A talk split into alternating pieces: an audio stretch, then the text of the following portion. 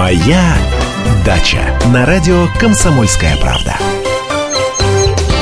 Здравствуйте, здравствуйте! В эфире информационно-познавательная, садово-огородная и цветочно-декоративная программа «Моя дача».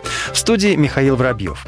Сегодня мы поговорим о сирене. Всего известно несколько десятков видов сирени, но в качестве декоративных растений выращивают всего три – Самая распространенная – сирень обыкновенная, которая хорошо известна и садоводам, и просто любителям цветов. В городских парках хорошо смотрится сирень венгерская. Она более крупная, иной раз вырастает до 5 метров в высоту, но цветы пахнут не очень приятно, на любителя. Соцветия сирени амурской из-за длинных тычинок кажутся пушистыми.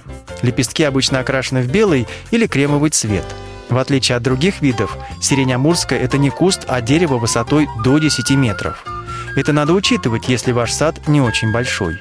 Сортов сирени обыкновенной существует великое множество, но настоящими жемчужинами по праву считают сорта, которые вывел советский селекционер-самоучка Леонид Алексеевич Колесников. Выращивать сирень на садовом участке совсем не сложно. Главное, чтобы место, где растут кусты, не заболачивалось и было по возможности хорошо освещенным. Цветущие ветки обрезать полезно. В этом случае многочисленные кисти и семена, которые образуются на их месте, не отбирают у растения питательные вещества. Только ветки нужно не ломать, а именно срезать секатором или ножом. Потому что место разлома – это открытые ворота для всякого рода инфекции. На сегодня все.